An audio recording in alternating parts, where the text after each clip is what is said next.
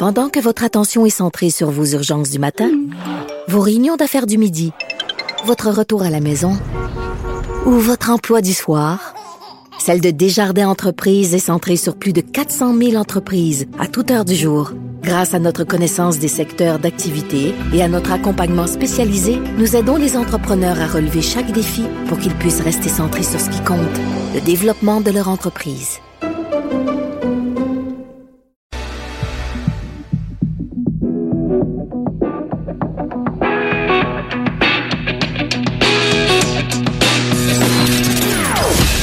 Des opinions bien à elle. Sophie Durocher. Son franc-parler ne laisse personne indifférent.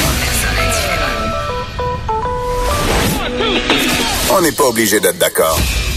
Bonjour tout le monde, bienvenue à l'émission. On n'est pas obligé d'être d'accord en ce mercredi 20 février 2019. Écoutez, la vie est parfois pleine de rebondissements. La vie est souvent, même je dirais pas mal tout le temps, pleine de rebondissements quand on regarde une histoire qui se déroule dans les nouvelles. Au fur et à mesure, on apprend de plus en plus d'informations et euh, des fois, on passe de l'incrédulité à l'estomacage. On est estomaqué, puis là, on est flabbergasté, puis là, on dit, ben voyons donc, ça n'a aucun sens. C'est un petit peu ce qui est en train de se passer avec cette histoire de prostitution juvénile, pardon, euh, à Québec.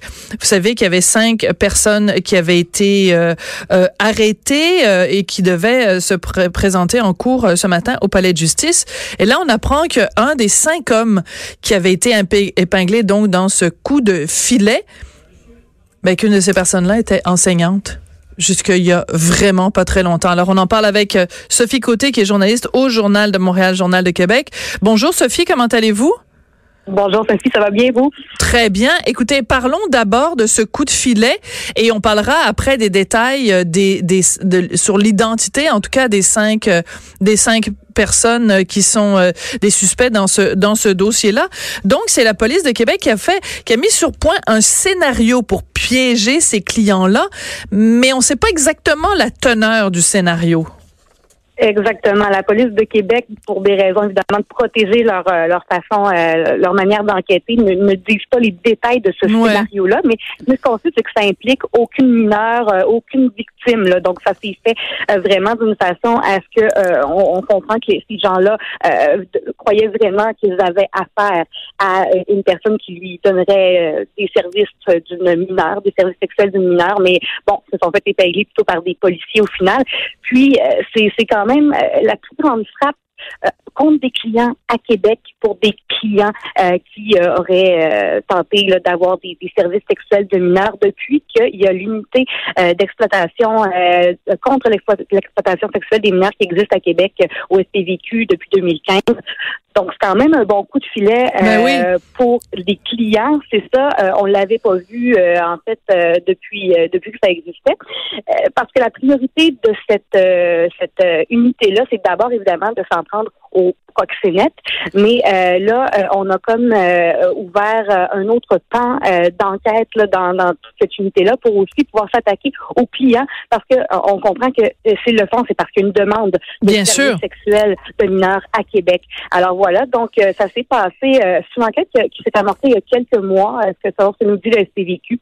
Et puis euh, c'est au début du mois de février euh, que là ces cinq euh, personnes-là euh, ont été euh, épinglées par la police de Québec et euh, ont été accusées là, ce matin officiellement au Palais de justice de Québec.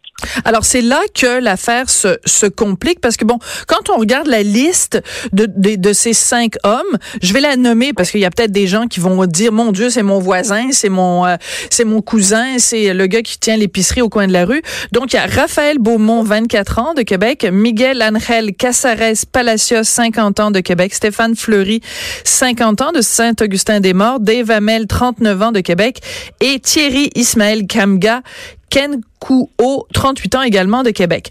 Dans le cas d'une de ces personnes-là, la plus jeune, en fait, moi, quand j'avais vu son âge, 24 ans, je me disais, c'est quand même spécial, quelqu'un de 24 ans qui se fait piéger pour avoir eu, euh, avoir voulu, en fait, se procurer des services sexuels d'une mineure. Mais là, ce qu'on apprend, Sophie, qui est vraiment très troublant, c'est que jusqu'à son arrestation, il était enseignant à l'école secondaire des Sentiers à Charlebourg. Donc, on peut présumer que les éventuelles victimes qu'il aurait fait de prostitution mineure avaient l'âge d'être ses élèves. Mm, effectivement, évidemment. Bon, là, on, il est accusé actuellement, oui, oui. il n'est pas condamné. Euh, c'est important de le dire. Présomption d'innocence, bien sûr, euh, rappelons-le. Euh, exactement, mais du moins, effectivement, il a été accusé ce matin de deux chefs d'accusation en lien avec l'obtention de services sexuels d'une personne mineure. Donc, Raphaël Beaumont, ça nous a été confirmé par la secrétaire générale de la mhm. commission scolaire des premières hum. seigneuries. Donc, effectivement, il était enseignant d'anglais pour les secondaires 1 à secondaire secondaire 5. Depuis le début de l'année, il y avait un contrôle à l'école secondaire des Sentiers pour euh, enseigner l'anglais. Et euh, la commission scolaire, ce qu'il m'expliquait, c'est qu'il n'avait aucune jusqu'à ce matin, quand l'identité des accusés est sortie, que leur enseignant, un des enseignants chez eux, euh, était accusé de crimes de cette nature-là. parce qu'en fait, Raphaël Beaumont ne s'était pas présenté à l'école depuis qu'il avait été arrêté au début du mois mais il n'avait donc visiblement pas expliqué à ses employeurs la raison de son absence. Et là, c'est ce matin, bref, que euh, la nouvelle est tombée pour tout le monde là-bas. On comprend que euh, il y a beaucoup de surprises de leur part parce que, euh, comme toute commission scolaire, ils ont fait une vérification des antécédents judiciaires de l'homme en question avant de l'embaucher. Et il y avait absolument rien, évidemment. il avait un dossier vierge. ils lui ont fait confiance. Et puis là, bang, finalement, ce qui arrive ce matin. Alors là, présentement, là-bas, c'est sûr que c'est une journée, euh, on l'imagine entre les murs de cette école-là, c'est une journée euh, euh, complètement une onde de choc dans l'école pour les parents, pour les, parents. les élèves, les enseignants. exactement, on peut pas se douter, hein, on peut pas penser que ça va arriver, ça va arriver chez nous dans notre école. Oui, puis il y a personne. des mesures qui sont mises en place. Ah oui, des mesures qui sont mises en place parce que bon, c'est sûr, vous, vous le mentionnez, Sophie, il y a personne qui se promène avec écrit sous le front, je suis un client de, de de prostitution juvénile ou je suis accusé de ça. Il y a personne qui, qui, le, qui le publicise. Mais j'imagine en effet que autant pour les élèves qui l'ont eu comme professeur, on, on, répète encore une fois présomption d'innocence, mais quand même ce sont des accusations graves qui pèsent contre lui, euh, qui pèsent sur lui. Euh, mm-hmm. Donc autant pour les élèves que pour le, les, les professeurs qui ont enseigné à ses côtés, que pour l'administration de l'école, ça doit être tout un choc. En effet, alors quel genre de mesures on a mis en place? Euh, je vous dirais qu'ils sont restés très vagues quand même sur les mesures précises. Qui, je pense qu'ils sont, sont pris par surprise. Ben, c'est sûr. En, en état de choc parce qu'ils l'ont appris ce matin. c'est ça.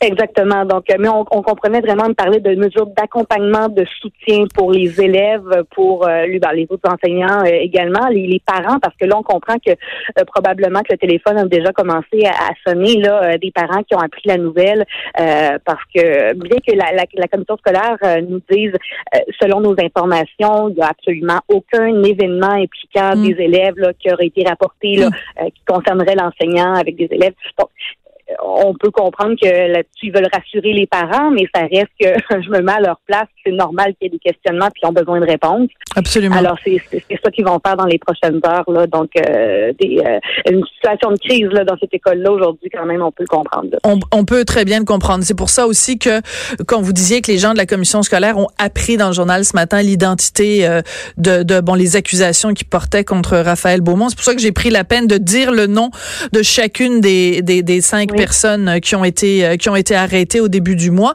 parce que justement, il y a peut-être des gens qui sont pas au courant. C'est pas tout le monde nécessairement qui a lu euh, qui a lu les journaux. Alors, il y a peut-être des gens qui sont en, nous écoutant en train d'apprendre que euh, un tel puis un tel, il y a des soupçons qui pèsent qui pèsent contre lui. Donc, c'est à ça qu'on sert aussi les journalistes de propager ce genre de d'informations là.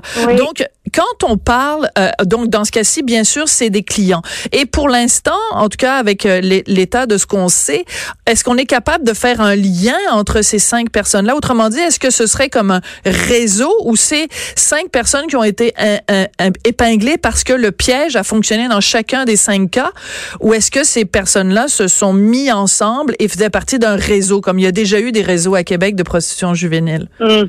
Je voudrais que euh, ce, que la police nous dit, il n'y a rien qui nous laisse croire là, à un réseau particulier qui lierait toutes ces personnes-là ensemble, quoi que ce soit. Euh, vraiment, la police nous explique que c'est un, un, scénario qu'ils ont mis en place pour vraiment qu'ils veulent s'attaquer également aux clients, parce qu'évidemment, si ça si ça vit ces réseaux-là, c'est parce qu'il y a des gens qui en demandent de la prostitution prostitution juvénile. Donc, c'est vraiment dans cette euh, optique-là que euh, cette nouvelle façon d'enquêter-là, où en fait, je dirais, ils ont ouvert un nouveau front là, dans, dans, dans l'unité.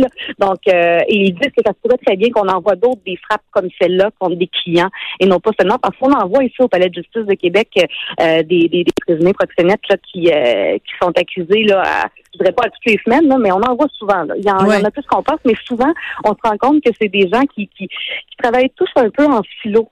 D'accord. Parce que euh, maintenant, aujourd'hui, avec l'Internet, euh, ben, une photo d'une jeune fille, tu la mets sur les sites de rencontres, ben, les Mhm. sites de rencontres, les sites, euh, je les nommerai pas, là, je vais taire les noms euh, des. Oui, on n'a pas besoin de leur faire de la publicité. C'est Ben ça. Non, exactement, là où les gens peuvent se rendre pour obtenir des services, mais une fois que bon, tu mets une annonce en ligne, une photo, et voilà, le- euh, ça, ça part là. Donc, Mm. euh, on se rend compte qu'il y a beaucoup de, de proxénètes euh, et on le raconte souvent dans nos articles quand on, on traite de leur euh, de leur verdict de culpabilité ou Mm. de leur sentence, que comment que ça fonctionne. Et souvent, c'est c'est une personne et avec une ou deux victimes. Euh, alors euh, voilà, donc euh, c'est- quand même un, un fléau. Puis vraiment, depuis trois ans à Québec, les policiers s'y attardent de plus en plus, puis on le voit, ça fin ici au Palais de justice de Québec. Mais c'est intéressant justement parce que vous, vous y êtes, vous y avez quasiment euh, établi vos, vos quartiers et donc vous voyez tout ça qui grouille. Mais ce qui est intéressant aussi, ce qu'on comprend, c'est que si la police de Québec nous dit, écoutez, euh, ce sera pas la c'est la première, mais ce sera pas la dernière de ce de ce type de frappe,